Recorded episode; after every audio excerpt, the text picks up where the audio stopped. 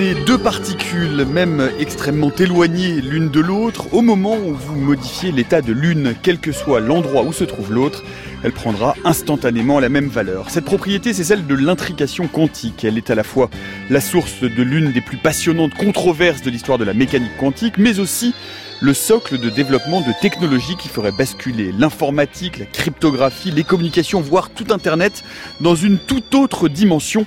Mais comme vous allez l'entendre, les obstacles technologiques sont encore de belle taille.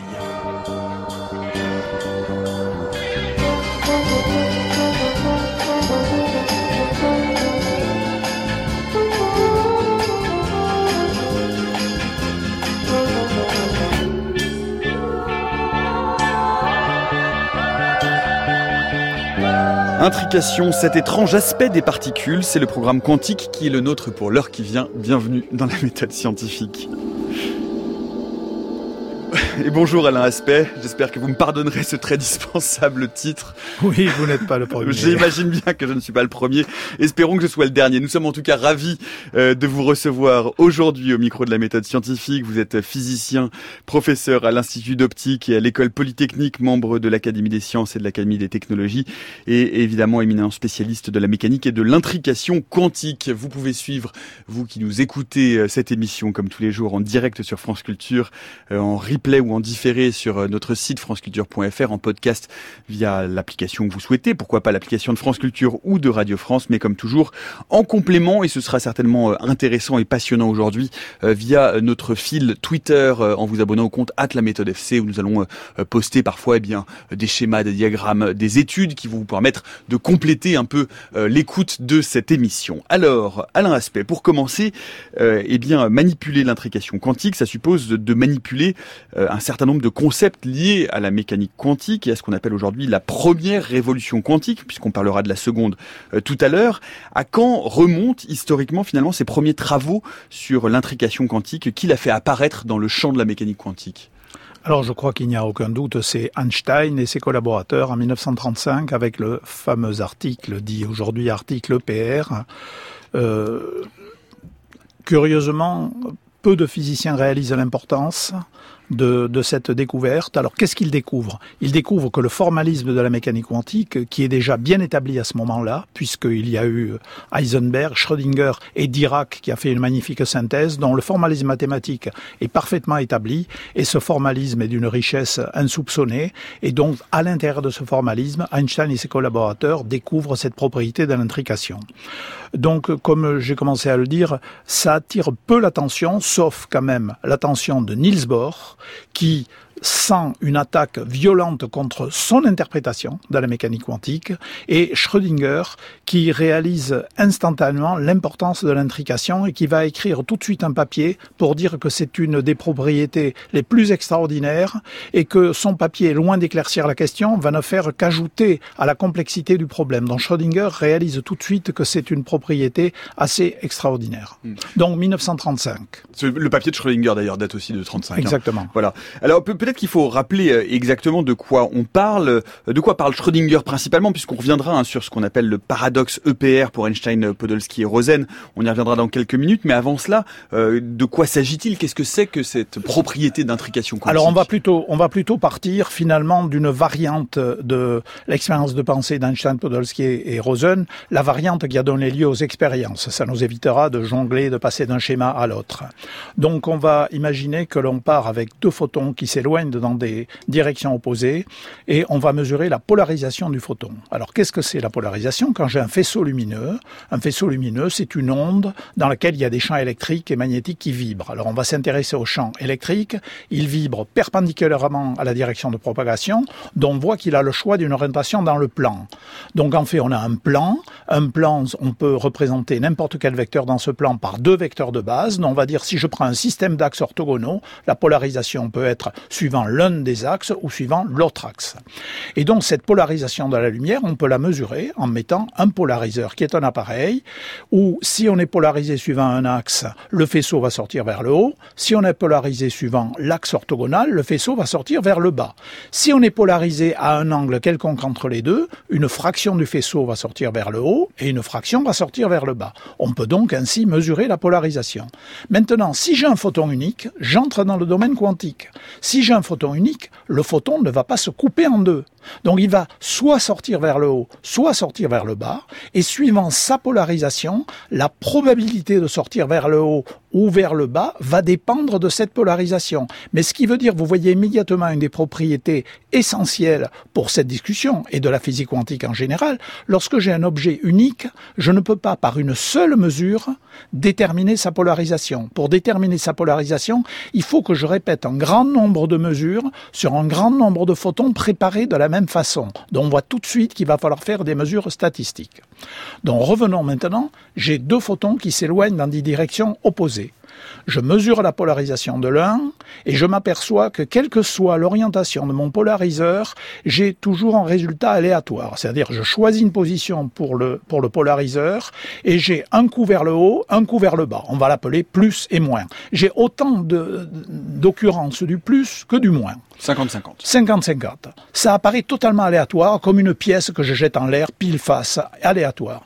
De l'autre côté, je jette en l'air, donc je mesure la polarisation du deuxième photon, c'est totalement aléatoire de la même façon.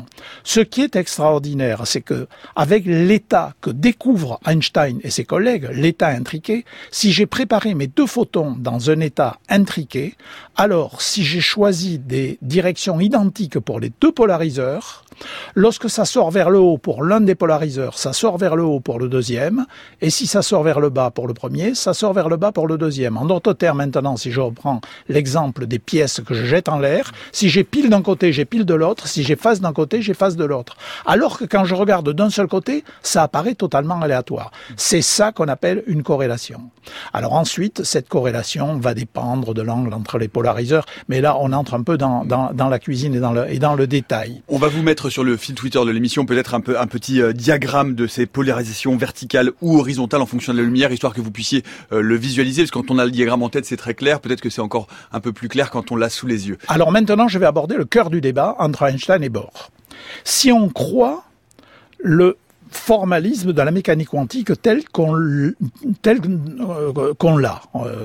Dirac nous l'a donné, on l'a eh bien, ce formalisme de la mécanique quantique nous dit que vraiment, jusqu'au dernier moment, on ne peut pas savoir si on va avoir plus ou moins. C'est vraiment au moment où on fait la mesure que le système se détermine à sortir soit vers le haut, soit vers le bas. Et vous voyez tout de suite qu'il y a quelque chose qui ne pouvait qu'étonner Einstein, c'est que oui, mais alors ces deux systèmes qui sont à distance, il faut qu'au même moment, ils décident tous les deux d'aller vers le haut ou d'aller vers le bas. Or, rappelez-vous qu'Einstein est l'inventeur de la relativité. Rien ne peut aller plus vite que la lumière. Donc, comment deux systèmes éloignés peuvent-ils se mettre d'accord au dernier moment? C'est la question du local ou du non local qui est le centre, en fait, de ce paradoxe, Et donc, cette controverse. Tout naturellement, Einstein conclut que ça ne peut pas être comme ça. Il faut compléter la mécanique quantique. Qu'est-ce que ça veut dire compléter? Ça veut dire que la façon la plus raisonnable de comprendre cette identité entre les résultats est de se dire que dès le départ, les deux photons possédaient une propriété identique qui, dès le départ, avait prévu qu'ils allaient sortir tous les deux vers le haut ou tous les deux vers le bas. Alors il y a un exemple qui est remarquable pour ça. Vous avez des jumeaux qui ont le même patrimoine génétique. L'un a été élevé en Australie, l'autre en Amérique. Ils ont la même couleur des yeux, la même couleur des cheveux. Ils vont développer la même maladie génétique à 20 ans, etc., etc. Donc, c'est une conclusion tout à fait logique d'Einstein et des gens qui ont interprété la pensée d'Einstein. Et alors là, Niels Bohr s'y oppose catégoriquement. Pourquoi? Parce que Niels Bohr a une intuition profonde, je dis bien une intuition, il ne l'a pas démontré. Niels Bohr a une intuition profonde que la mécanique quantique telle qu'elle est est complète et qu'on ne peut pas rajouter d'éléments nouveaux. Or, la mécanique quantique décrit toutes les paires de photons par le même objet quantique qu'on appelle un vecteur d'état intriqué toutes les paires sont décrites de la même façon. Si vous croyez à l'explication d'Einstein, il y a certaines paires qui, dès le début, sont destinées à être trouvées vers le haut et d'autres qui, dès le début, sont destinées à être trouvées vers le bas. Donc, vous complétez. Et ça bord à l'intuition profonde qui ne peut pas accepter ça, mais honnêtement, il ne pourra jamais le démontrer.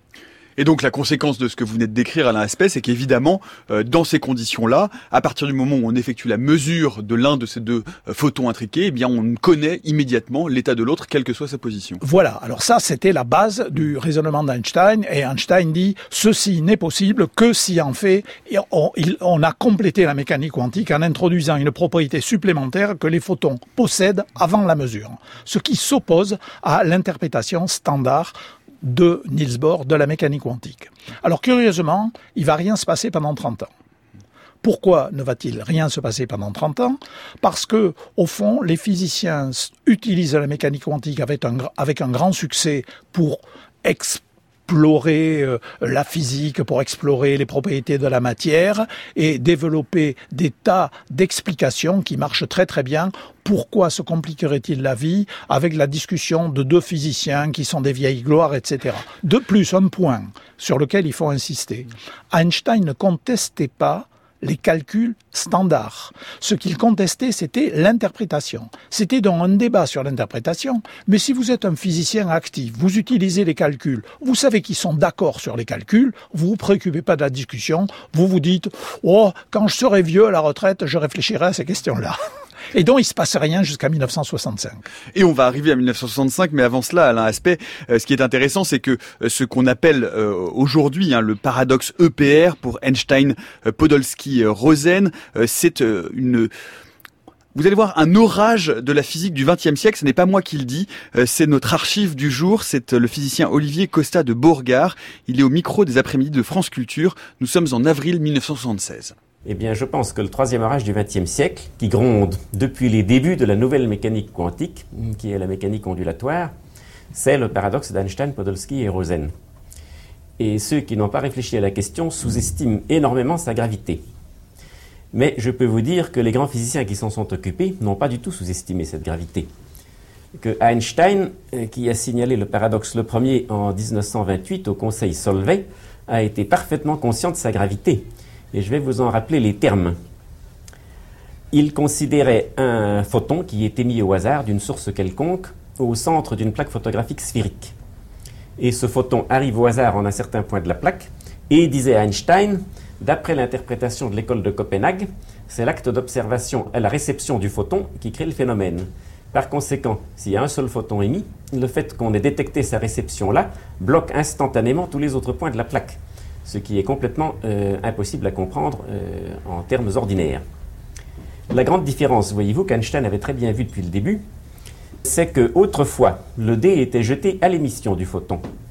Mais d'après l'interprétation de l'école de Copenhague, ce n'est pas là que le dé est jeté, c'est à la réception. Cependant, je peux vous dire que le même Einstein, en 1949, dans ses notes autobiographiques, alors là, on avait réfléchi depuis plus de 20 ans sur la mécanique quantique, les mécaniciens quantiques avaient affûté leurs arguments et n'avaient encore pas convaincu, Einstein, qui dans ses notes autobiographiques dit textuellement c'est une chose que je ne peux pas accepter parce que ça implique, c'est écrit en propre terme, ou bien la télépathie entre la réception du photon au point où il est reçu et les autres points de la plaque, ou bien, dit Einstein, une autre chose que je ne peux pas accepter davantage, c'est une connexion réelle entre deux phénomènes qui sont complètement séparés, à savoir les points de la plaque euh, simultanément dans le laboratoire en des endroits distants. Voilà une autre façon de reformuler ce que vous expliquiez à l'instant. À l'instant, ce que j'aime bien dans cette euh, déclaration d'Olivier Costa de Bourgard, c'est euh, cette notion de troisième orage du XXe siècle. C'est-à-dire que vraiment, ce paradoxe PR, il est vraiment très important euh, dans l'évolution et la pensée de l'intrication quantique et de la mécanique quantique. Oui, mais encore une fois, euh, les physiciens ne l'ont pas réalisé. Encore une fois, il ne s'est rien passé jusqu'à 1965, et même à partir de 1965, c'est-à-dire des travaux de John Bell dont nous allons parler, il a fallu encore près de plus de dix ans pour que les physiciens commencent à comprendre l'importance de, de, cette révolution. Et je vais tout de suite citer un exemple que je m'étais promis de vous citer plus tard. Feynman, qui est connu. Richard Feynman, oui. Richard Feynman, qui est connu pour son cours de physique publié en 1960. En 1960, Feynman déclare dans son cours de physique, il y a un très grand mystère de la physique quantique, et c'est le seul mystère, c'est la dualité en deux particules. Et il faut attendre 20 ans, en 1982, dans un article dont nous reparlerons probablement parce qu'il est considéré comme des articles fondateurs de, du calcul quantique, de l'ordinateur quantique, Feynman dit, toute ma vie, j'ai oublié qu'il y avait un autre phénomène tout aussi extraordinaire quantique, c'est l'intrication. Donc quelqu'un comme Feynman attend 1982 pour comprendre l'importance de l'intrication. L'importance dont l'orage dont parle Olivier Costa de Beauregard, en fait, ne va être perçu que par un tout petit nombre de physiciens. Et parmi ce petit nombre de physiciens, vous avez cité son nom, euh, c'est John Bell, nous sommes, nous sommes en 1965, c'est cela? Oui. euh, Au CERN. Et John Bell alors propose justement pour s'atteler à ce fameux paradoxe EPR euh, une loi mathématique, en tout cas une liste d'inégalités qui, si elles dépassent une certaine valeur, induisent le caractère non local du phénomène quantique. Oui, alors euh, John Bell développe l'argumentation d'Einstein. Il dit acceptons l'idée d'Einstein que dès le début, les deux photons possèdent une propriété, dont si on parlait de jumeaux, euh, des chromosomes identiques. Eh bien, euh, si j'accepte cette idée, euh, c'est cette propriété qui va déterminer les résultats d'un côté et la même propriété qui va déterminer les résultats de l'autre. Et à partir de là, on peut montrer qu'effectivement, on peut prédire des corrélations, des corrélations qui sont fortes. Mais ce que montre John Bell, c'est que si on fait la mesure pour plusieurs angles des polariseurs, alors l'ensemble des résultats qu'on obtient est soumis à une contrainte qu'on appelle les inégalités de Bell. Une certaine combinaison de ces mesures ne peut pas dépasser la valeur de 2. Or, si je choisis bien mes angles, la prédiction de la mécanique quantique, calculée par la méthode de Dirac, sur laquelle tout le monde est d'accord, dit que ça doit valoir 2,8, 2 racine de 2. Et donc, clairement, il est impossible de reproduire ces prédictions-là de la mécanique quantique avec un modèle à la Einstein, modèle qu'on appelle réaliste local. Et alors du coup, la question qui se pose après ces listes d'inégalités de Bell, c'est comment faire Est-il possible de les tester expérimentalement? Oui, alors avant de parler de ça, il faut quand même qu'on réalise que probablement, moi je ne connais pas d'autres exemples dans l'histoire de la pensée. On avait un débat de nature épistémologique. C'était une question d'interprétation. Comme je vous l'ai dit, les physiciens disaient, ils sont tous d'accord sur les calculs, c'est juste une question d'interprétation. Et d'un seul coup, on s'aperçoit qu'il est en principe possible de faire une expérience pour trancher entre deux interprétations. Je pense que c'est quelque chose d'extraordinaire. Donc effectivement, la question se pose de faire l'expérience. Alors on peut être étonné, on est en 1965, on peut être étonné qu'il n'y ait pas déjà dans les littératures une foule de résultats qu'il suffit d'aller regarder pour savoir qui a raison. Et non. Pourquoi? Parce que les inégalités de Bell, en fait, sont extraordinairement fécondes et décrivent pratiquement toutes les situations qui ont déjà été explorées par les physiciens. Et il va donc falloir concevoir une expérience très particulière pour aller regarder des valeurs précises de l'intrication et des angles des polariseurs. Et là, le conflit existe. Ailleurs, il n'existe pas. Et donc, vous voyez, l'idée, qui était une idée euh, pas idiote du tout, tous les physiciens raisonnablement constitués pensent qu'un jour ou l'autre, on trouvera une limite à la physique quantique. Pourquoi la violation des inégalités de Bell ne n'indiquerait-elle pas l'endroit où on va trouver une limite de la mécanique quantique? D'où l'idée de quatre physiciens américains, Clauser, Horn, Shimoni et Holt, qui, en 1969, proposent un test précis en disant si je prends deux photons émis par tel atome dans telle situation, je vais pouvoir faire l'expérience. Mais alors justement, Alain Aspect, comment est-ce qu'on passe de cette euh, expérience de pensée, de ce débat épistémologique à euh, au laboratoire, à l'aspect pratique. Comment est-ce que euh, on crée une paire de photos intriquées Comment est-ce qu'on choisit leur polarisation Tout ça, ça demande tout de même aussi de déployer un savoir-faire euh, technologique. Alors avant le savoir-faire technologique, il y a d'abord l'intuition, l'intuition, l'intuition du chercheur. Il y a des chercheurs qui ont l'idée que dans ce qu'on appelle une cascade radiative, c'est-à-dire deux photons émis par un même atome qu'on a porté dans un état excité, si on a choisi soigneusement les niveaux de l'atome qui vont être impliqués, eh bien on fait le calcul et on dit ah c'est miraculeux, cet atome va me donner justement la paire de photons dont j'ai besoin. alors, une première expérience a été faite par John Clauser en 1972. Clauser et Friedman. En fait, Friedman était le thésard de, de Clauser. Euh, cette expérience était une expérience extraordinairement difficile avec les moyens techniques de l'époque. Il fallait accumuler pendant des semaines les données, mais ça donne un résultat en accord avec la physique quantique. Mais il faut dire que cette expérience était très loin de l'expérience idéale telle que nous voulons de la décrire. Et c'est pour cette raison que lorsque je suis tombé sur l'article de John Bell en 1974, j'avais la connaissance de l'expérience de Clauser, j'ai réalisé qu'il fallait encore faire des gros progrès techniques, expérimentaux, pour s'approcher le plus possible de l'expérience sur laquelle John Bell avait fait porter ses inégalités. Et donc, les progrès à réaliser à partir de ce moment-là étaient de deux ordres. D'abord, il fallait considérablement améliorer la source qui crée les paires de photons intriqués. Il fallait être capable de produire des paires de photons intriqués dans un état pur, on imagine ce que ça peut vouloir dire, et avec un rythme assez élevé pour ne pas passer des semaines, mais pour faire les mesures en quelques minutes. Parce que si on fait les mesures en quelques minutes, il y a beaucoup moins de difficultés expérimentales. Le deuxième point, le plus important, est le suivant. Dans la discussion, il y a un échappatoire essentiel qui est le fait que si les polariseurs sont en place, au moment où la source émet les, deux photons, on pourrait imaginer que la source, étant informée de l'orientation des polariseurs qui vont faire la mesure, cette source pourrait envoyer la paire de photons juste avec les propriétés qui vont bien pour simuler les prévisions de la mécanique quantique. Et donc Bell, dès son article initial, avait dit ce qu'il faudrait faire, c'est changer l'orientation des polariseurs pendant que les photons sont en vol.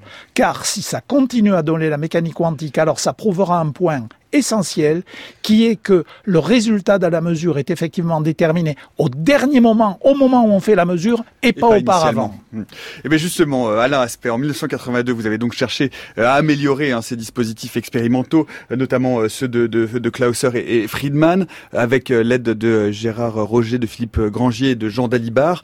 Ça s'est passé à Orsay. Bonjour Céline Lausanne. Bonjour Nicolas, bonjour Alain Aspect, bonjour. à tous. Eh bien vous êtes justement rendu à Orsay pour rencontrer Philippe Grangier et comprendre en quoi consistaient ces expériences dites les expériences d'Orsay? Oui, donc j'ai retrouvé euh, Philippe Granger qui était votre thésard et qui a monté avec vous les expériences entre 1980 et 82 pour tester les inégalités de Bell. Il est aujourd'hui directeur de recherche au CNRS, au laboratoire de Charles Fabry de l'Institut d'optique à Orsay. Il m'a présenté les instruments de l'époque et surtout la démarche que vous avez suivie ensemble pour arriver à montrer la violation des inégalités de Bell. Une expérience qui a validé pour de bon le phénomène d'intrication quantique et qui a résolu le paradoxe EPR.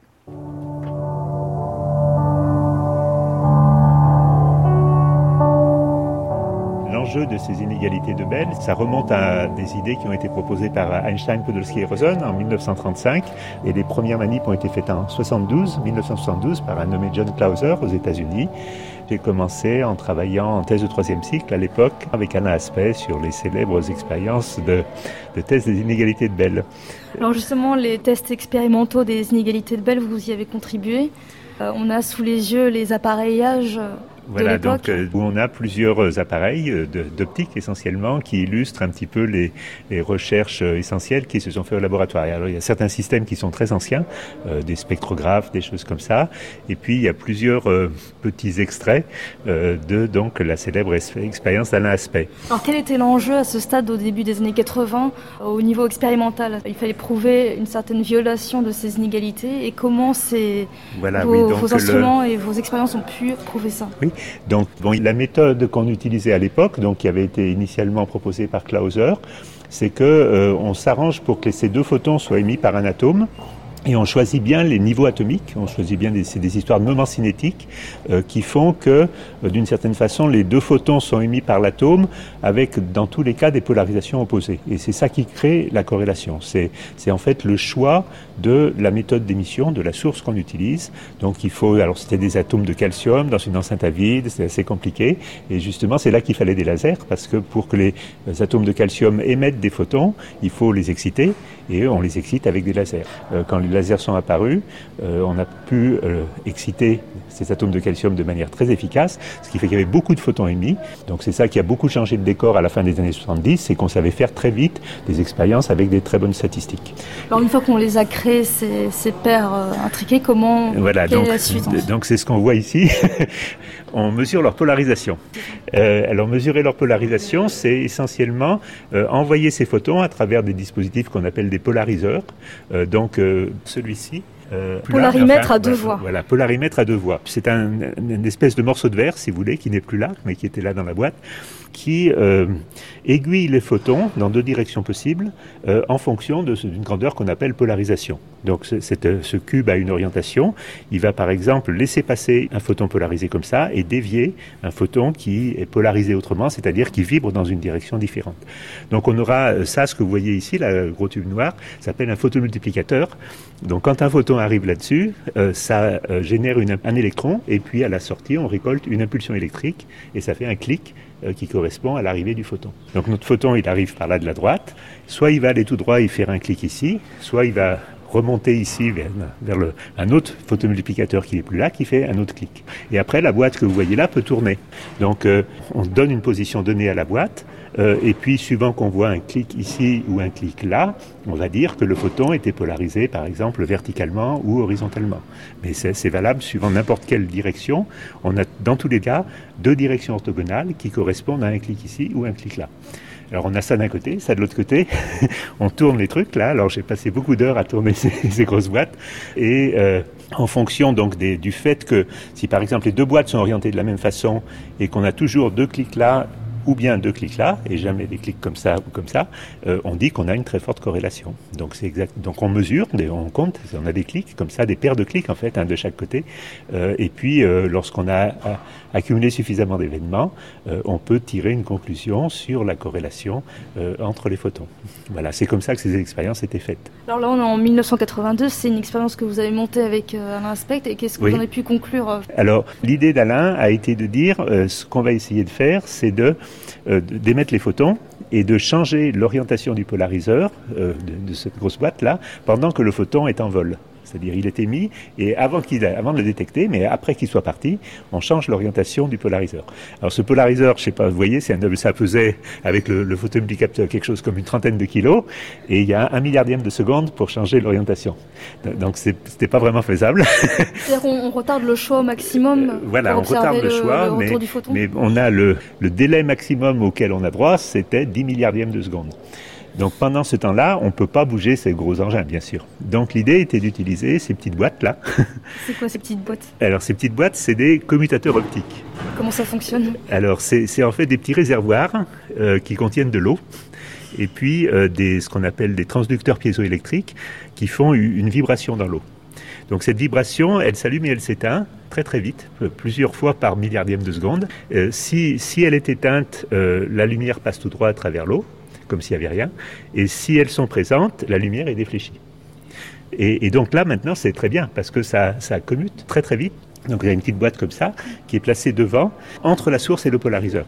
Donc c'est comme un aiguillage ultra rapide qui faisait aiguiller la lumière vers deux polariseurs euh, orientés différemment. Ce qui faisait que le photon, quand il était émis, savait pas encore quelle mesure euh, il allait subir, euh, sur quelle orientation il allait être détecté. Donc c'est la vraie expérience qu'on qu voulait faire. Mais donc l'idée c'était de, de faire en sorte de s'assurer, euh, grâce à cette commutation très rapide, qu'il ne pouvait pas avoir d'informations qui remontent euh, depuis la mesure vers la source. Il n'y avait pas de rétro, euh, rétroaction sur la source et il n'y avait pas non plus d'influence entre les deux polariseurs. Donc euh, on conclut un peu de ça que ce qu'on met dans, la dans les mathématiques des inégalités de Bell, donc qui sont une idée de réalisme local, euh, si on applique naïvement cette idée en mécanique quantique, ça ne marche pas. La mécanique quantique fonctionne autrement et ces photons intriqués forment vraiment euh, un seul objet.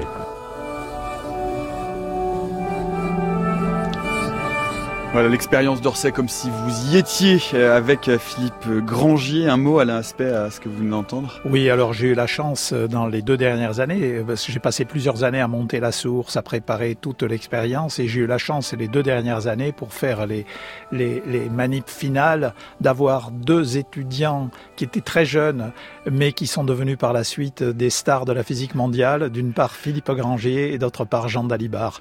C'est un bonheur d'avoir des étudiants pareils pour euh, pour, mener des expériences. Il faut aussi que je dise que j'avais eu deux ingénieurs exceptionnels pour préparer les choses, Gérard Roger en ce qui concerne l'optique et André Willing en ce qui concerne l'électronique. Et plus généralement, du coup, ce qui est intéressant, j'aime bien la terminologie quand on entend euh, Philippe Granger parler de cette expérience, et même quand on vous écoute tout à l'heure à l'aspect, c'est cette, euh, du coup, cette espèce d'anthropomorphisme que l'on accorde au photon.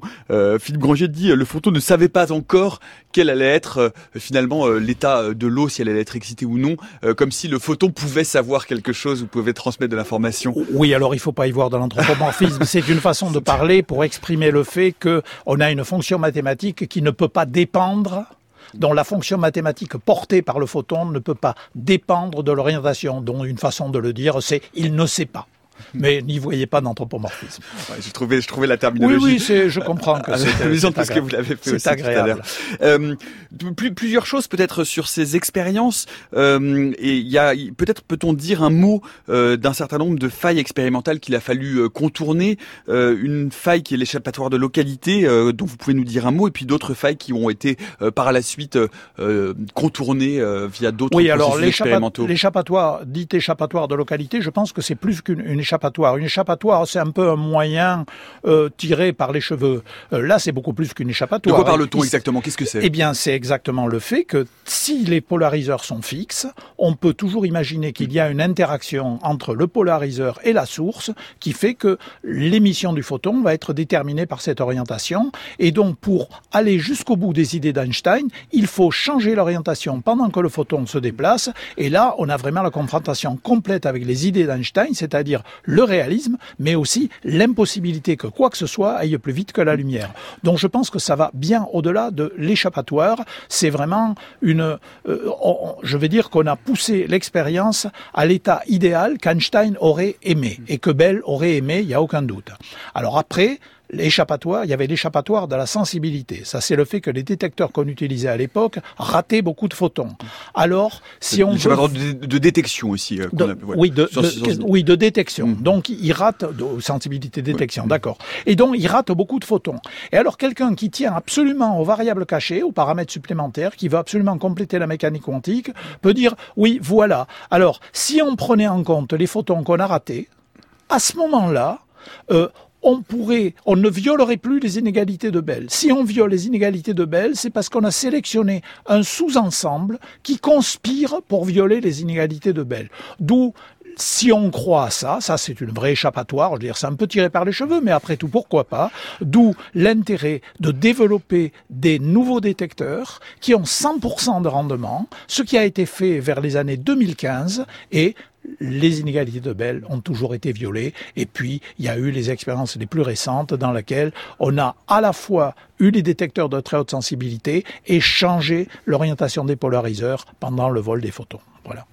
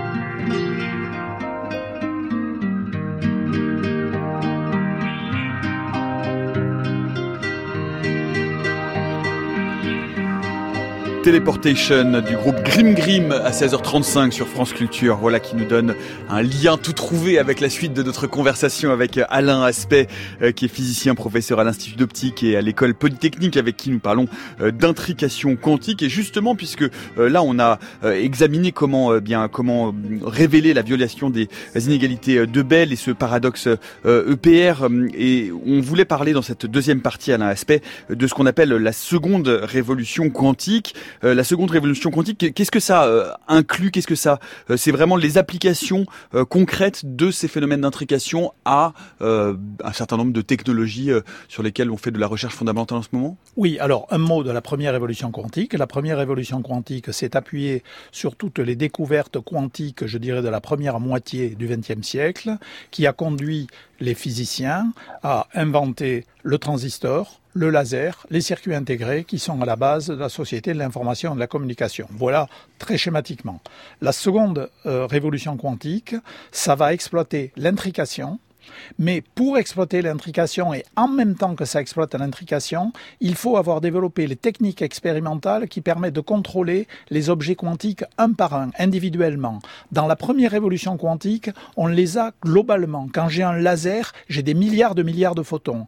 Quand j'ai un circuit électrique, j'ai des milliards de milliards d'électrons. Ils ont des propriétés quantiques, mais globales en quelque sorte. Dans la deuxième révolution quantique, on les prend un par un. Mes paires de photons intriqués, je les prends paire par paire. Je ne peux pas regarder la corrélation entre un photon d'une paire et le photon d'une autre paire. Donc la deuxième révolution quantique, c'est ça. Alors, l'ingrédient majeur de la deuxième révolution quantique, c'est l'intrication. Et l'une des premières applications, et j'avoue que je suis tombé de la chaise lorsque j'en ai entendu parler, c'est la cryptographie quantique. Alors, je vais le faire rapidement parce que je crois que vous avez déjà fait des émissions sur le sujet. Exactement. On va vous mettre le lien vers l'émission que nous avions consacrée sur le fil Twitter de l'émission. En deux mots, en 1985, J'estime qu'on a tranché le débat entre Bohr et Einstein. Je tourne la page. Je vais rejoindre l'équipe que monte Claude Cointanucci, où je vais retrouver Jean Dalibard, puis Christophe Salomon, où nous allons explorer le refroidissement d'atomes par laser, qui, comme vous le savez, conduira Claude à Stockholm en 1997 euh, au prix Nobel. Euh, et donc, pour moi, c'est une affaire terminée. Et puis, en 1992, je me trouve assis dans une conférence face à un jeune physicien, Arthur Eckert, qui me dit, savez-vous, docteur Aspect, en anglais on parle comme ça, que avec vos photons intriqués, on peut faire de la cryptographie quantique. Je dis quoi? Ça peut servir à quelque chose? Et il m'explique. Il m'explique que pour avoir une méthode de cryptographie très efficace, il faut être capable de distribuer aux deux partenaires, Alice et Bob, deux copies strictement identiques d'une suite aléatoire de plus et de moins. Et, et c'est là qu'interviennent les photons intriqués. Alice et Bob, on rappelle pour les gens qui ne sont pas familiers avec la cryptographie quantique que ce sont traditionnellement les noms que l'on donne aux deux personnes qui essaient de communiquer, de s'envoyer un message. Aux deux amis. Voilà, aux deux amis. deux amis. Il y a l'autre personne qui va tenter d'écouter qui s'appelle euh, Eve pour Eve, c'est l'oreille indiscrète. L'oreille indiscrète. Ceci étant précisé, je vous laisse poursuivre. Donc, L'idée, c'est qu'on doit donner à Alice et Bob deux suites identiques, aléatoires, de plus et de moins, sans qu'une troisième personne soit capable d'avoir une copie. Et si vous avez bien écouté ce qu'on a expliqué dans la première partie, vous voyez que les photons intriqués font le job, puisque c'est aléatoirement plus ou moins, mais si on a plus d'un côté, on a plus de l'autre, et si on a moins de côté, on a moins de l'autre. Alors vous allez me dire, oui, mais alors l'espion, l'oreille indiscrète, est-ce qu'il ne peut pas intercepter? Mais non, circuler, il n'y a rien à voir, puisque la violation des inégalités de Bell nous a prouvé que la valeur plus ou moins n'était pas prédéterminée, elle n'apparaît qu'au dernier moment, au moment où Alice et Bob font la mesure. Donc pour l'espion, il n'y a rien à espionner. Alors évidemment, les détails sont plus compliqués que ça, mais je crois que c'est l'idée fondamentale, idée géniale d'Eckert. Pour, pour l'espion, il n'y a rien à espionner, c'est-à-dire que si l'espion espionne, on, on, sait immédiatement qu'il a espionné. En fait, il, ça. A, il, a, il a changé quelque chose et Alice et Bob pourront, parenthèse des inégalités de Bell, voir qu'il y a quelqu'un sur la ligne. Hmm. Voilà. Si Alice et Bob ont des résultats entre guillemets normaux qui euh, violent les inégalités de Bell, c'est qu'il n'y a pas d'espion. Hmm. Ça, c'est pour euh, la cryptographie quantique. Encore une fois, on vous renvoie, on y avait consacré euh, une heure entière. Il y a beaucoup de choses, et puis surtout, il y a quelque chose qui est une sorte de fantasme de la prochaine révolution informatique. On a beaucoup parlé ici aussi de la loi de Moore, on a aussi parlé de l'ordinateur quantique. Aujourd'hui, Alain Aspect, précisément, en quoi l'intrication est le socle de ce que serait un ordinateur quantique si on a arrive à générer ces fameux qubits. Alors on va, alors on va y venir via par, par le détour justement de la distribution quantique de clés. Parce que le problème avec mes photons intriqués, c'est qu'au bout de 100 km environ, dans, dans les meilleures fibres optiques qui existent, les fibres optiques les plus transparentes, au bout de 100 km, l'atténuation est telle qu'on ne peut pas aller beaucoup plus loin. Donc à ce moment-là, qu'est-ce qu'on fait? Alors, la façon idéale de faire, et on va y revenir, c'est de faire ce qu'on appelle un répéteur quantique qui est basé sur la téléportation quantique. Et on va y venir dans une minute. Mais aujourd'hui, c'est un enjeu majeur, la cryptographie quantique, parce que vous voyez bien que ces problèmes de sécurité, que ce soit en diplomatie, euh, dans la finance ou dans les affaires militaires, c'est un enjeu majeur. Alors, qu'est-ce que vous pouvez faire, sachant qu'on ne peut pas dépasser 100 km tant qu'on n'a pas de répéteur quantique sur lequel nous allons revenir tout à l'heure? La méthode brutale, qui est utilisée par les Chinois aujourd'hui entre Pékin et Shanghai consiste à avoir une station intermédiaire dans laquelle on lit la clé et on régénère une nouvelle clé par une deuxième euh, crypto quantique, etc. Le problème, c'est que dans la station intermédiaire, il faut que vous soyez sûr qu'il n'y a pas un espion d'observer. Donc les Chinois ont sans doute les moyens de mettre un bataillon de l'armée autour du bunker et de faire ça. Il y a 2000 km entre Pékin et Shanghai. Voilà. donc, ça fait tous les 100 km. Tous les 100 km. Ça fait quand même un certain nombre de répéteurs. Alors il y a une deuxième méthode que moi personnellement je trouve beaucoup plus astucieuse, qui a été mise en œuvre aussi par les Chinois, c'est que vous pouvez générer vos photons intriqués depuis un satellite. Car là, ils parcourent essentiellement le vide avant de, rentrer dans l'atmosphère, et dans le vide, ils peuvent aller aussi loin que vous le voulez. Donc on voit qu'on est limité seulement par la courbure de la Terre. Donc on va dire 1000 à 2000 km. Et on peut faire encore mieux. Si on disposait d'une mémoire quantique, alors on commence à en avoir, mais ça marche pas encore bien. Si on disposait d'une mémoire quantique, vous voyez que vous pourriez mettre un photon intriqué ici, vous laissez le satellite avancer et vous balancez votre deuxième photon un peu plus tard. Et là, vous pouvez distribuer sur toute la Terre. Moi, je pense que c'est une méthode qui est pas mal. Mais revenons au répéteur quantique. Qu'est-ce que ce serait le répéteur quantique? Ça consisterait au moment où votre photon intriqué il commence à être un peu affaibli, si j'ose dire. Alors le photon affaibli ne veut rien dire. Ça veut dire qu'on en a perdu un certain nombre en route et il en reste plus trop. Il est temps de régénérer le signal. Donc au moment où on est à ce stade-là, eh bien, il faudrait être capable de transporter cet état quantique plus loin, de le téléporter. Eh bien ça, on sait faire, c'est la fameuse téléportation quantique, qui de nouveau repose sur l'intrication. Alors, parce que téléportation quantique, on imagine qu'on prend quelque chose, puis on en a entendu parler d'ailleurs, euh, on a cru à un moment donné qu'une équipe avait réussi à faire de la téléportation quantique à partir de deux photons, il s'avère que c'était une, une erreur de lecture, un faux positif. Euh, qu'est-ce que c'est que la téléportation quantique Alors, il y a de la vraie téléportation mm. quantique à partir de photons intriqués, je vais vous expliquer ce que c'est. Alors d'abord, c'est pas le fantasme, la téléportation, ce n'est pas je transporte une, particule, ce n'est pas je transporte un morceau de matière. La téléportation quantique, ça prend l'état quantique sur un objet, dans mon photon qui arrive, qui est là, et je veux régénérer le signal. Je prends son état quantique et je vais être capable de le copier instantanément. Alors instantanément, on va y revenir. À distance, donc 100 km de plus, en utilisant une paire de photons intriqués. Alors maintenant, il faut rentrer un peu dans les détails. Je vous ai expliqué au début de l'émission qu'on ne peut pas connaître un état quantique pour un objet unique. Alors l'idée de la téléportation, c'est qu'on peut, sans le connaître, le faire passer sur l'autre objet, mais on l'aura effacé du premier objet. C'est un peu comme dans l'ordinateur, quand vous faites couper, coller. Hmm. Vous avez coupé au départ, vous coupez, coller, et vous allez le coller de l'autre côté. Hmm. Alors il y a un point qu'il faut absolument préciser, c'est que cette téléportation quantique, elle a l'air d'être instantanée. Mais pour compléter l'opération de téléportation quantique, il faut non seulement que le photon à l'autre bout ait reçu cette espèce de signal quantique dû à l'intrication, mais il faut aussi que j'ai fait une mesure sur le premier photon au départ, que ce résultat de la mesure qui lui est un résultat classique, je l'ai communiqué par un canal classique qui lui ne va pas plus vite que la lumière, et à l'aide de ce résultat, je fais une dernière opération sur le deuxième photon, et ça y est, l'état est collé là-bas. Et alors, vous voyez que c'est très intéressant parce que c'est un phénomène qu'on voit à plusieurs niveaux quand on essaye de faire des communications quantiques. Il y a toujours un canal quantique qui a l'air instantané et il faut toujours compléter ça par un canal classique qui, lui, ne peut pas violer la loi de la relativité d'Einstein. Mais vous voyez qu'ainsi, grâce à cette téléportation, vous pouvez en principe, de proche en proche, propager votre intrication.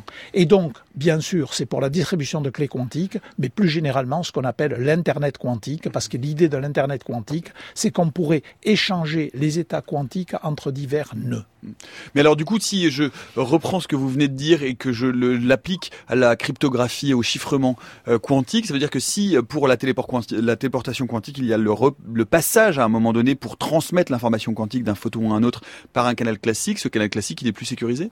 Si, si, parce que le canal classique dit simplement quelle opération il va falloir faire à la fin pour avoir terminé l'opération. Mais il ne vous donne aucune information sur l'état que vous êtes vraiment en train. De toute façon, personne ne le sait, même pas moi qui fais l'opération. Oui, parce que si on le sait, c'est l'effondrement et donc du coup la fin de la mesure. Voilà. Hmm. Personne ne connaît. Ça, euh, c'est donc euh, la téléportation euh, quantique. Qu'est-ce qui coince aujourd'hui justement? Alors sans parler de l'internet quantique, sur l'ordinateur quantique, pourquoi est-ce que aujourd'hui on a tant de mal, parce qu'il va falloir parler de décohérence à un moment donné, pourquoi est-ce qu'on a tant de mal à faire ces fameux qubits en nombre suffisant pour faire euh, tourner ces, ces, machines. Alors, un dernier mot sur ce qui coince. Ce qui coince pour la téléportation quantique, les répéteurs, etc., c'est le fait que nous ne disposons pas d'une bonne mémoire quantique, c'est-à-dire une mémoire dans laquelle on pourrait stocker l'état quantique d'une particule comme un photon.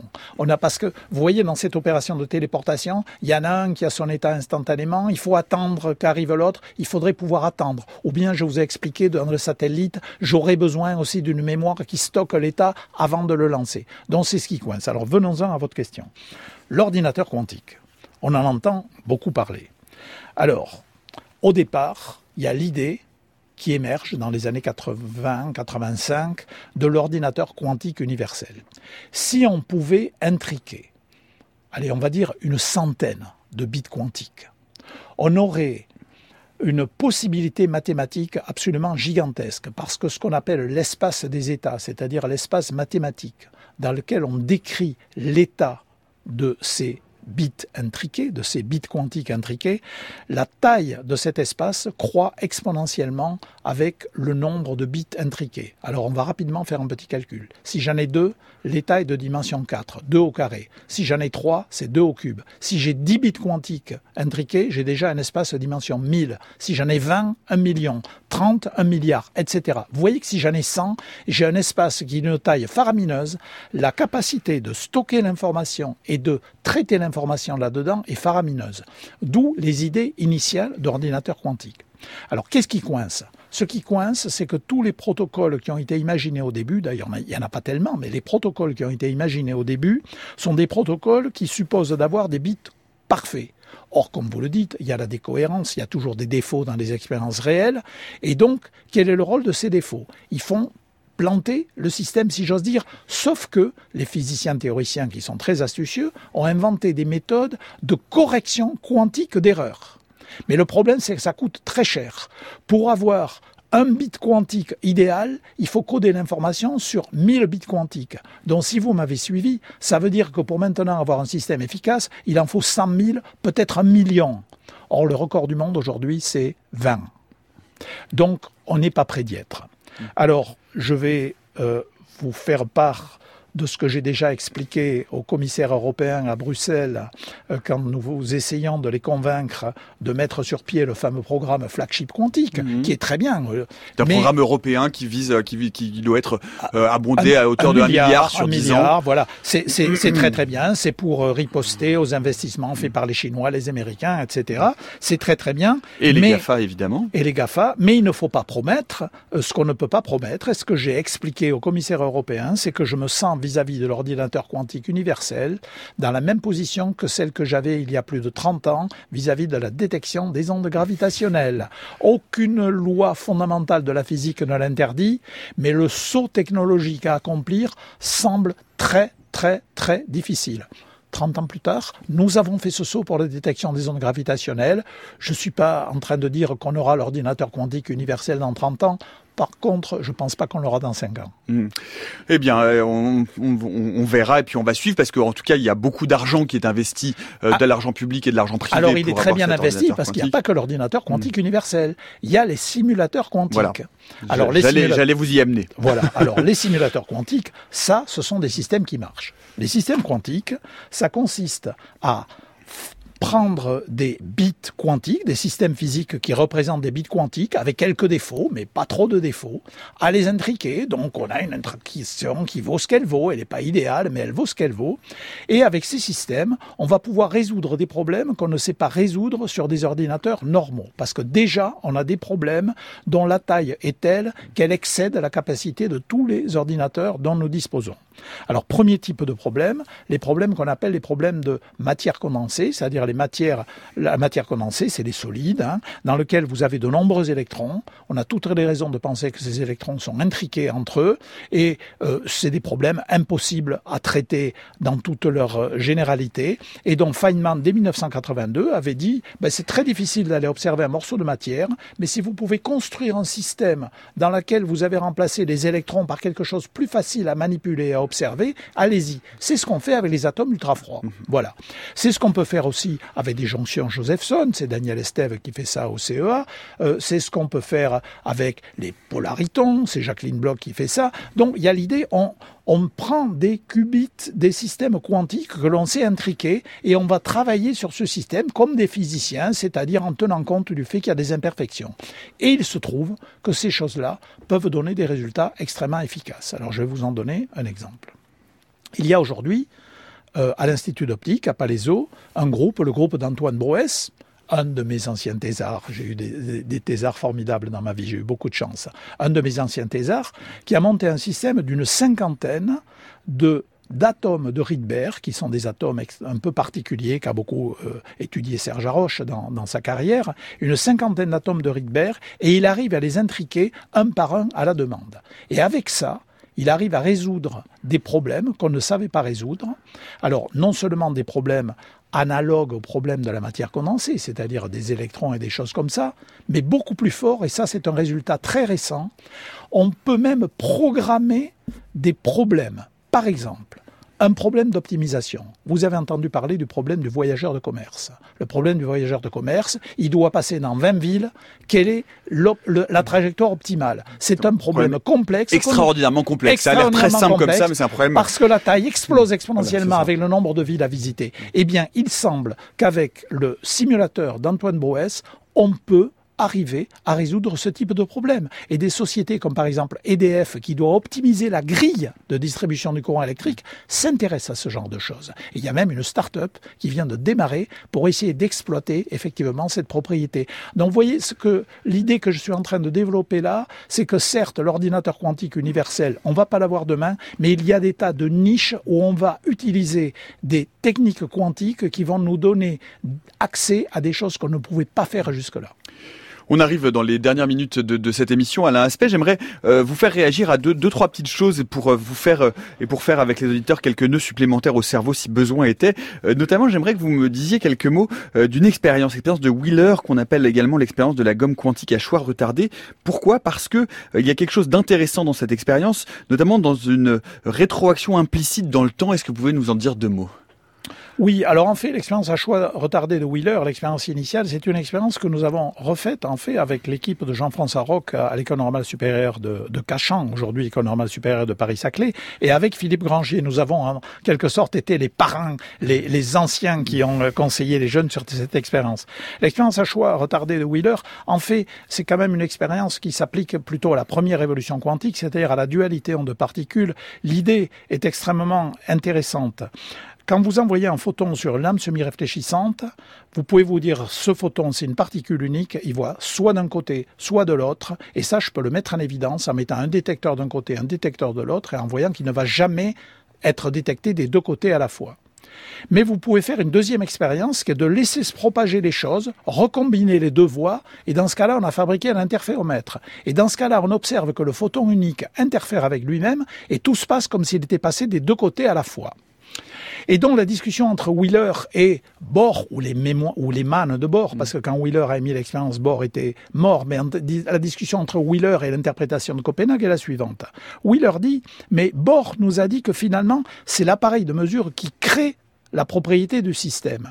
Donc, est-ce que par hasard, quand le photon se présente sur la première lame semi-réfléchissante, il voit qu'on va lui poser la question vas-tu d'un côté ou de l'autre Es-tu une particule Et il va se comporter comme une particule. Alors que dans la deuxième expérience, le photon, voyez, je reprends oui, sûr, tout à fait. Dans la deuxième expérience, le photon arrive, il dit oula, c'est un interféromètre. Là, je vais me comporter comme une onde. Et l'idée de Wheeler, qui est une idée géniale, l'idée de Wheeler, c'est que au moment où le photon arrive sur la première lame semi-réfléchissante, on pas encore décidé si on va compléter le montage pour faire un interféromètre ou si on va mettre les deux détecteurs. Et donc, encore une fois, L'expérience a été faite, le résultat dépend de l'appareillage qui a été choisi, et une fois de plus, on arrive toujours à la même conclusion, c'est au dernier moment, au moment où on fait la mesure, que se détermine la propriété plutôt particule ou, plutôt onde. Mm. Donc euh, on tourne toujours autour des mêmes idées, mais là c'est avec une particule unique qui est le photon, c'est moins fort pour plein de raisons techniques qu'avec deux photons intriqués. Mm. Et puis peut-être aussi euh, un dernier mot, euh, puisque c'est un papier qui a été qui, est, qui, est, qui, qui, a été publié il y a peu de temps, qui a été publié sur Archive, donc qui n'est pas sorti dans une revue à communauté de lecture, mais donc qui est une prépublication dont s'est fait l'écho le New Scientist, qui postule que la nature de l'observation dépend de l'observateur ou plus exactement que si deux observateurs euh, que deux observateurs peuvent se contredire s'ils s'observent l'un l'autre. Qu'est-ce que vous est-ce que vous avez jeté un œil Oui, à ce alors j'ai jeté un coup d'œil hmm. rapide. Moi, je crois qu'on tourne toujours autour d'une idée qui est connue depuis longtemps, c'est que les deux observateurs, de toute façon, vont devoir choisir. C'est l'idée. Est-ce que vous pouvez nous, nous, redire en quoi en quoi consiste un peu justement ce, ce... Je, je, vais plutôt dire si je reviens à mes mesures de polarisation sur le photon, hmm. j'ai mis mon polariseur dans une certaine orientation j'observe une réponse pour cette orientation-là. Si j'avais mis le polariseur dans une autre orientation, j'aurais eu une réponse pour l'autre orientation. Mais je ne peux pas faire les deux expériences à la fois. Je dois choisir. Donc c'est l'idée qu'en mécanique quantique, à partir du moment où on prend deux observations différentes, on peut certes trouver des résultats qui vont apparaître contradictoires, mais comme on ne peut pas faire les deux mesures à la fois, il n'y a pas vraiment de contradiction. À mon avis, pour ce que j'ai lu de cet article-là, mais que j'avoue, j'ai parcouru en diagonale parce que vous me l'avez signalé hier soir et j'ai jeté un coup d'œil. C'est déjà gentil d'y avoir Je, je l'ai parcouru en diagonale. À mon avis, on tombe toujours sur cette idée, c'est que comme les deux observateurs vont avoir des observations de nature différente, il n'est pas étonnant qu'il puisse y avoir des contradictions apparentes. Ce qui est, intéressant, c'est que ça, alimente quelque chose que l'on lit beaucoup et qu'on lit de plus en plus autour euh, de la notion de causalité, de conséquence, ou en tout cas autour de la notion de cette euh, flèche qui d'un seul coup à l'échelle quantique n'a plus de sens, n'a plus, il a, y, a, plus de discrimination entre l'un et entre l'autre, où il y a des espèces de rétroaction, ce que je disais tout à l'heure, euh, de rétroaction implicite. Oui, alors en tout cas, une conclusion que je ne peux pas accepter sur ce genre d'expérience, c'est de dire que les choses dépendent de l'esprit de l'observateur. Parce que ça, il suffit d'être allé dans un laboratoire, comme le laboratoire dans lequel nous avons fait le test des inégalités de Bell, vous n'avez pas besoin d'avoir un observateur vous avez des photomultiplicateurs, vous avez des enregistreurs, vous avez des pièces de papier sur lesquelles on écrit les résultats. Les résultats sont écrits bien avant que l'observateur entre dans la pièce et l'observe. Donc il ne faut pas trop fantasmer non plus sur ce genre de choses.